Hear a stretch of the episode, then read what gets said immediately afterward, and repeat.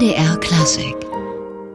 Mit Anders Sittner und ich grüße Sie mit einem Madrigal von Thomas Wilkes. Since Robin Hood met Mary and little John a younger, the trip it, trip it on the top, diddle diddle diddle do, diddle diddle diddle do.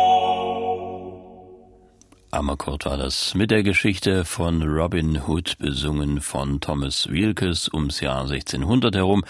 Die Balladen vom gerechten Banditen und Bogenschützenkönig gehen ja bis aufs 13. Jahrhundert zurück und eine interessante und ungewöhnliche Adaption hat morgen in Rudolstadt Uraufführung, ein musikalisches Abenteuer rund um Robin Hood und der Kompositionsauftrag für dieses Stück, der ging an einen jungen Musiker, der hauptamtlich eigentlich mit der Bratsche unterwegs ist, Sebastian Hensel, und er ist heute bei uns im MDR Klassikgespräch. Schönen guten Tag, Herr Hensel. Vielen Dank. Herr Hensel, äh, Sie haben für das Theater in Rudolstadt, das ja momentan nicht wirklich ein Theater ist, sondern Ausweichspielstätten bedienen muss, eine Oper geschrieben. Ähm, das äh, war, glaube ich, auch ein ziemlich ungewöhnlicher Weg zu diesem Werk oder zu diesem Auftrag. Wie sind Sie eigentlich dazu gekommen? Ja, äh, das Leben schreibt ja die besten Geschichten. Ich war bis vor einer Spielzeit noch in Rudolstadt, koordinierter stellvertretender Solobratschist. Und ja, habe zu dem Zeitpunkt gerade einen Liedzyklus in Arbeit gehabt, den ich der ähm, Assistentin von GMD, Herrn Weder, gezeigt habe und sie war sehr angetan und zeigte diesen Liedzyklus dann Herrn Weder und äh, der meinte, na ja, das wird bisschen schwierig, den bei uns unterzubringen. Aber wir haben äh, ein anderes Projekt gerade liegen und würden uns sehr freuen, äh, wenn Sie sich dieses Projektes annehmen würden. Und es ist ein Robin Hood und es wird ein Kinderkonzert. Und ja, so, so hat sich das Ganze entwickelt. Also ein, eine Geschichte für Kinder, was ja sozusagen eigentlich noch ein erschwerender Faktor ist, weil man da ja nicht nur ein besonders kritisches Publikum hat, sondern auch eins, das bestimmte Ansprüche hat. Wie geht man damit um? Sie haben das Libretto auf den Tisch bekommen und äh, hatten Sie schon Erfahrungen in der Komposition von dramatischen Sachen? Bisher noch gar nicht. Also der Robin Hood ist mein erstes großes und in dem Fall auch quasi dramatisches Projekt, wobei ich auch da nochmal kurz etwas einfügen muss, nämlich der, der Robin ist, also eine Oper ist zu viel gesagt. Es ist eher als Melodram angelegt, also es gibt äh, Musik und Text immer im Wechsel, teilweise wird über die Musik gesprochen, also es wird auch interagiert in der Musik von einer Schauspielerin, von Anne Kies. Also die, die, die Form der Oper wäre ein wenig zu viel dafür. Ja, aber mit Melodram hat man ja in Thüringen gute Erfahrungen auch in der Vergangenheit gemacht. Das war ja mal eine sehr etablierte Kunst. Woran orientieren Sie sich da jetzt? Also gerade für Kinder zu komponieren, habe ich ja schon gesagt, ja, ist nicht ganz einfach. Gibt es da Vorbilder, gibt es da Ideen, wie man das machen will, musikalisch und auch stilistisch? Ähm, Vorbilder gibt es natürlich die verschiedenen Verfilmungen die natürlich auch von den von vielen Jugendlichen und Kindern ähm, ja, rezipiert werden oder rezipiert worden sind. Also allen voran natürlich der Disney-Comic, die Disney-Verfilmung, beziehungsweise dann von den von der älteren Generation, also von der wirklich etwas älteren Generation natürlich, von den Erwachsenen und auch den Großeltern natürlich die Korngold-Filmmusiken, die natürlich eine großartige Vorlage sind, aber natürlich auch eine absolute Herausforderung. Und für mich war jetzt der Anknüpfungspunkt tatsächlich die Filmmusik, dass ich gesagt habe, ich möchte einen möglichst unkomplizierten Zugang den Kindern ermöglichen, dass sie quasi mit einer klaren Sprache konfrontiert werden, mit der sie auch quasi im Alltag zu tun haben, wenn sie ins Kino gehen. Genau. Das heißt, das ist also wirklich eine sozusagen auch entschärfte Geschichte für Kinder. Ja, genau. Also der, Sie hatten auch vorher nach dem Libretto gefragt. Das Libretto, das habe ich tatsächlich schon vor einem Jahr auf dem Tisch gehabt. Allerdings hat sich das Libretto noch maßgeblich verändert, denn an Rudolstadt stand auch ein Wechsel in der Dramaturgie an. Und das erste Libretto war komplett anders angelegt als das, was, was wir jetzt haben. Viel märchenhafter und eigentlich auch ein wenig noch für, für Kinder unter zehn eher geeignet. Und so wie wir jetzt an das Ganze herangegangen sind, ist es tatsächlich, richtet sich der ganze Text wirklich an, an die Altersgruppe 10 plus. Das heißt, wir, da schließen wir natürlich auch die Kinder in der Pubertät ein und äh, ja, nicht nur die Kleinen. Nun ist das ja zwar, gibt es zwar auch eine Liebesgeschichte drin, aber es ist doch eher so ein Jungsthema mit vielen Kämpfen und so Mantel und Degen, hat man dafür gesagt. Ja, das stimmt, aber da kommt natürlich dieser, die, die Überarbeitung des Librettos nochmal zum Tragen, denn wir haben in der Robin-Erzählung, die wir erzählen in Rudolstadt, nicht die Sicht von Robin, die erzählt wird, sondern das Ganze wird von einer Gefährtin von Robin erzählt, die wir in diese Geschichte mit eingebaut haben, denn der Robin, den wir erzählen, ist ein Robin, der im viktorianischen Zeitalter spielt. Und es ist also quasi nicht die äh, Sagenvorlage, die es gibt, sondern es geht um, um eine Figur, um einen äh, Jugendlichen im Alter von 17 Jahren, der eigentlich Tim heißt und sich aber nach Robin Hood benennt, denn er macht genau das gleiche wie Robin und äh, hat Robin quasi als Vorbild und eifert dem nach. Und das Ganze wird wegen von diesem Bandenmitglied erzählt äh, von Victoria, die äh, aus Irland kommt und eigentlich ein, ein Bettlermädchen ist und über Umwege in diese Gemeinschaft dazukommt. Das heißt, es wird also auch nicht nur eine Geschichte für Jungs, sondern auch durchaus für Mädchen und äh, auch die Marion, die es natürlich auch dort gibt, ist nicht das brave Mädchen, sondern eher, wie sie im Text dann auch genannt wird, die Kampfkatze. Also sind wir jetzt so mal zeitlich eher bei Charles Dickens als bei Sir Walter Scott. Da. Ganz genau, ganz genau. Und also genau das wird auch mit vielen Projektionen ähm, verdeutlicht, die in diesem, an dem Vormittag, ist ja die, die Premiere und auch die Vorstellung finden ja vormittags statt, dass die Projektionen, die wir an diesem Vormittag sehen und an den folgenden Vormittagen, die evozieren auch ganz genau diese Zeit mit den Bildern. Dann haben Sie gesagt, am ehesten die Form eines Melodrams, also eines Schauspiels mit Musik, aber gesungen wird auch, denke ich. Es wird auch gesungen, allerdings gibt es nur zwei Gesangsnummern. Das sind in dem Fall zwei irische Lieder, ein irisches Volkslied und ein eigentlich Madrigal von Thomas Wilkes. Und dieses Madrigal habe ich aber, damit es etwas irischer klingt, denn es soll eigentlich mit der Victoria assoziiert werden, dem habe ich ein wenig irisches Nationalkolorit gegeben, sagen wir mal so. Also man muss dann auch richtig mitdenken, was die Figuren angeht und sie auch charakterisieren. Ich stelle mir das auch nicht so einfach vor. Ganz genau. Also die, die Victoria ist ja, wie gesagt, auch erst später dazugekommen und äh, von daher sind auch noch einige Nummern dazugekommen, die für Victoria musikalisch sprechen. Das heißt, diese ganze Eingliederung von, äh, von irischen Elementen, also Fiddeln, Borin, also quasi Rahmentrommelklängen, all das ist erst noch im Nachhinein hinzugekommen und wird aber, glaube ich, sehr viel Spaß machen den Kindern, denn äh, da geht dann an manchen Nummern wirklich sehr die Post ab. Ja, wir können ja mal reinhören. Wir haben einen kleinen Mitschnitt von den Orchesterproben. So klingt Robin Hood in Rudolstadt.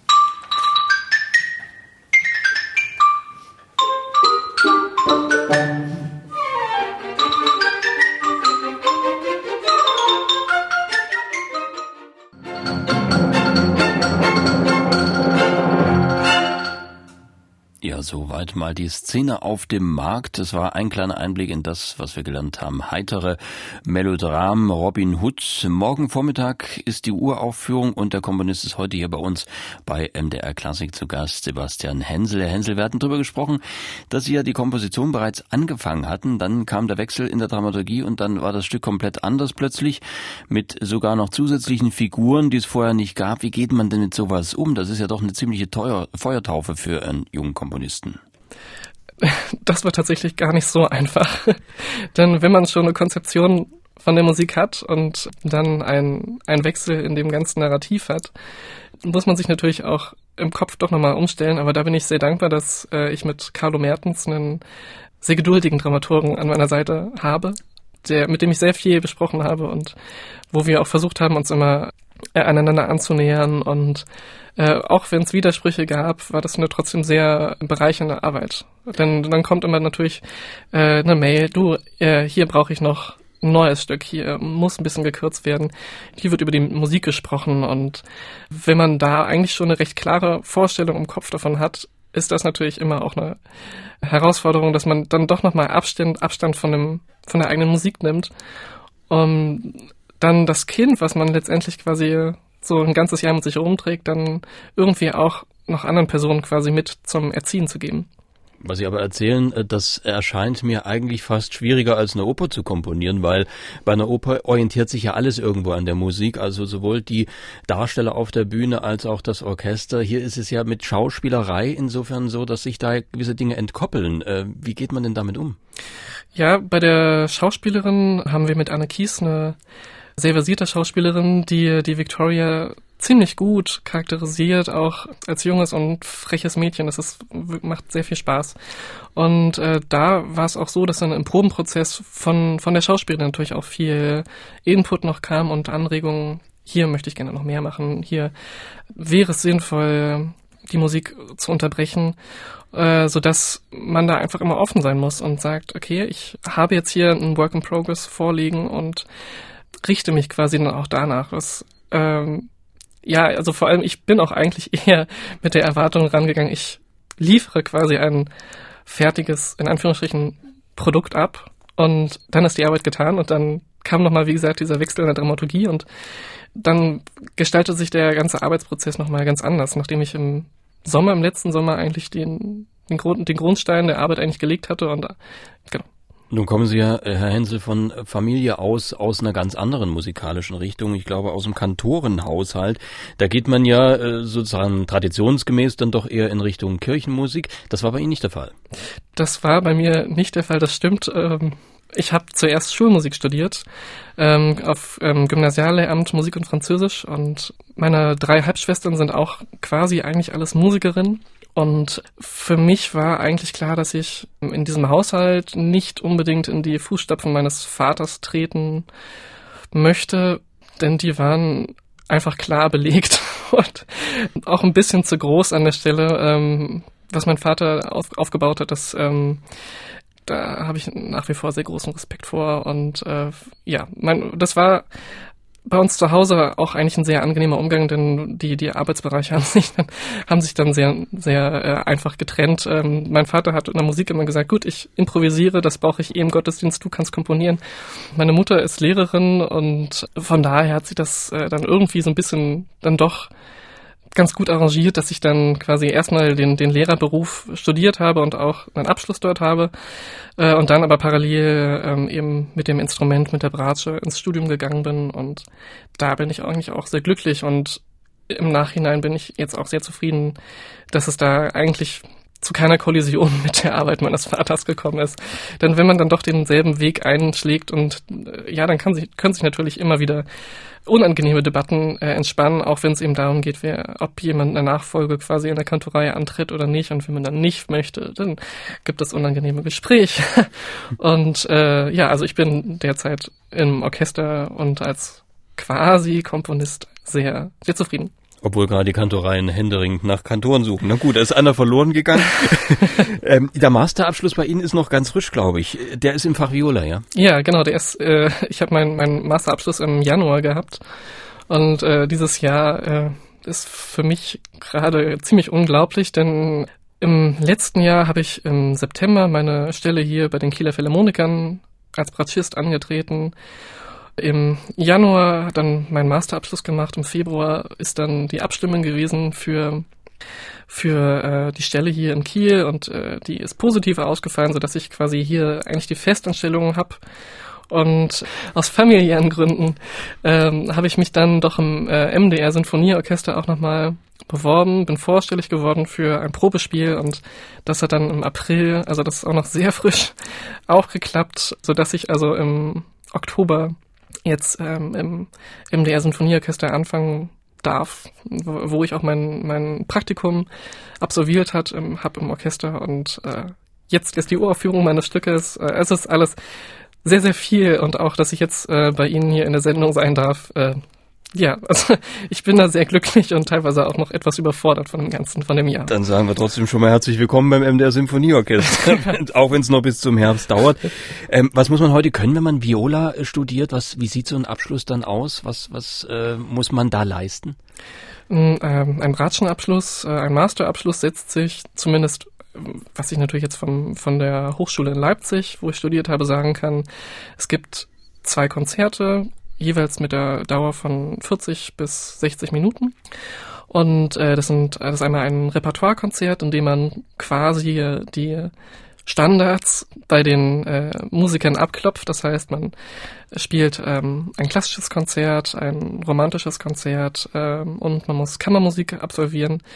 Und im Regelfall wird auch ein Solowerk aus der Barockepoche verlangt wo natürlich sehr häufig auf Bach zurückgegriffen wird. Ja, und bei den klassischen Konzerten reduziert sich das nun leider auch häufig auf die zwei bekannten äh, Bratschen-Konzerte mhm. von Stamitz und Hoffmeister, wobei es natürlich viel mehr Konzerte gibt, aber das ist meiner Ansicht nach ein Fehler im System, dass da eigentlich ja äh, natürlich auf den Probespielbetrieb hin gearbeitet wird, die Hochschulen natürlich wissen, das wird gefordert, das wird erwartet, so dass sich da leider das Repertoire auch ein bisschen begrenzt. Und im romantischen Fach dann, beziehungsweise modernen Fach, dann natürlich Bartok, Walton, Hindemith, die drei großen Konzerte, beziehungsweise, ah, was ich noch vergessen habe, es muss auch noch ein Stück nach 1950 für die äh, quasi moderne gespielt werden.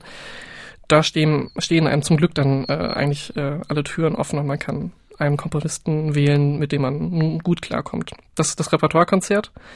Und das zweite Konzert ist, wie ich finde, eigentlich das schönste Konzert, denn da hat man absolut freie Handhabe. Das ist das sogenannte Masterprojekt, was sich eben aus dem Konzertanteil und aus einem Programmheft zusammensetzt. Das Programmheft umfasst zwischen 10 und 20 Seiten.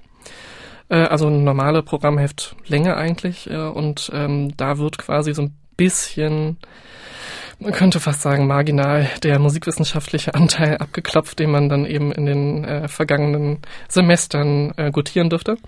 Und in dem Konzert, das man dann spielt, hat man, wie gesagt, freie Hand. Man darf ein, sich ein Thema wählen, zu dem man dann die Komponisten und die Stücke auswählt. Und das war für mich, das war für mich ernste Musik von Filmmusikkomponisten.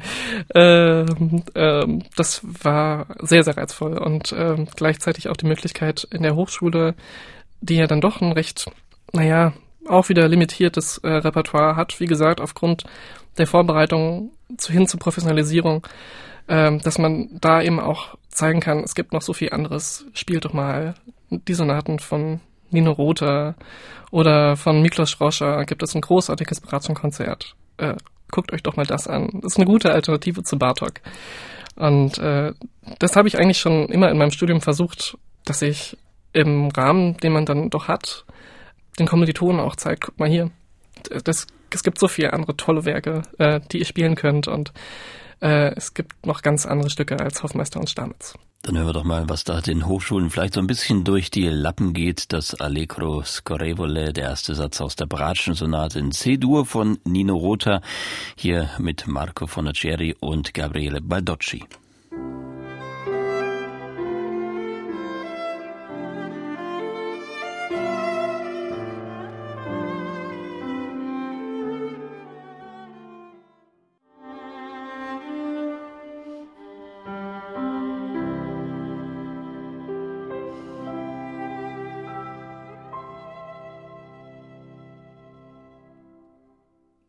Ein Stück aus der Viola-Sonate von Nino Rota. Es gibt so schöne Stücke für die Baratsche und bei uns ist ein junger Mann, der nicht nur die Baratsche spielt und das bald auch im MDR Symphonieorchester, sondern auch komponiert. Morgen hat sein Robin Hood, wie es heißt, das orchestrale Abenteuer im Theater im Stadthaus in Ruderstadt Premiere. Heute ist er bei uns im MDR Klassikgespräch, Sebastian Hensel. Herr Hensel, wir hatten gesagt, gerade das Masterexamen im Fach Viola haben Sie glänzend bestanden, dann gleich zwei feste Stellen erobert im Orchester Orchester im Moment noch in Kiel, aber im Herbst, wie gesagt, dann beim MDR in Leipzig. Und ganz nebenher haben Sie eben dieses Bühnenstück für Rudolstadt komponiert. Sind Sie da so der Komponist im Stübchen so richtig mit Papier und Stift oder geht das Ganze heute ohne Computer und entsprechende Software gar nicht mehr? Also ich arbeite schon mit, also ganz klassisch eigentlich am Klavier mit äh, Papier und Bleistift. Die, die Programme, die, die ich dann nutze, sind dann ähm, die gängigen Notationsprogramme, Finale oder Sibelius. Ich nutze Finale. Das sind auch die, die Produkte, die eigentlich quasi in Verlagshäusern genutzt werden. Und diese Programme sind eigentlich nichts anderes als ein Interface, also eine Oberfläche, in der man in quasi ein virtuelles Notenpapier ähm, die Partitur eingibt.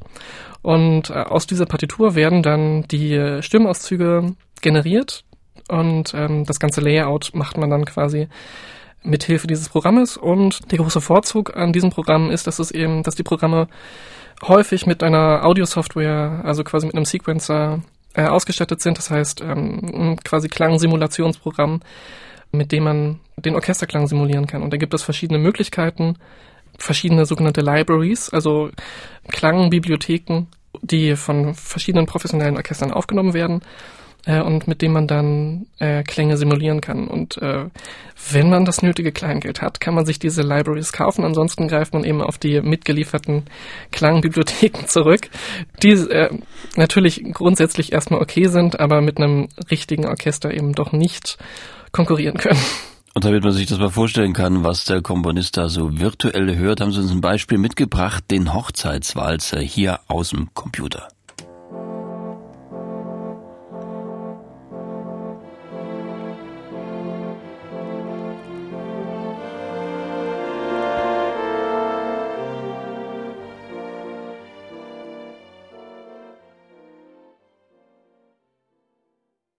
Kann man sich so mal vorstellen, wie es klingen könnte als Komponist, aber es klingt dann doch doch ziemlich synthetisch.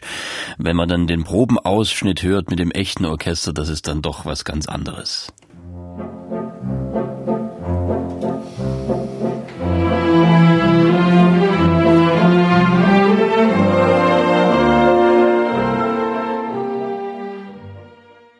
Merkt man doch, die Maschine kann viel, aber bis zum lebendigen Orchester, da fehlt dann doch noch einiges. Diese Musik gerade mit den Thüringer Symphonikern, Saalfeld, Rudolstadt. Herr Hensel, wie war denn das für Sie, als Sie da, was Sie quasi bisher, wie gesagt, nur synthetisch am Computer kannten, dann auf einmal als echte Musik erlebt haben? Das war ziemlich großartig, die eigene Musik zu hören und äh, ich war auch unglaublich aufgeregt. Denn in dem Moment kann man eigentlich nichts mehr machen, weil letztendlich äh, ähm, erlebe ich das ja im normalen Konzertbetrieb immer von der anderen Seite. Man bekommt Noten hingelegt, spielt das dann in der Probe. Im Idealfall bereitet man das natürlich auch vorher noch vor, äh, je nachdem, wie, wie kurz- oder längerfristig die Noten vorliegen.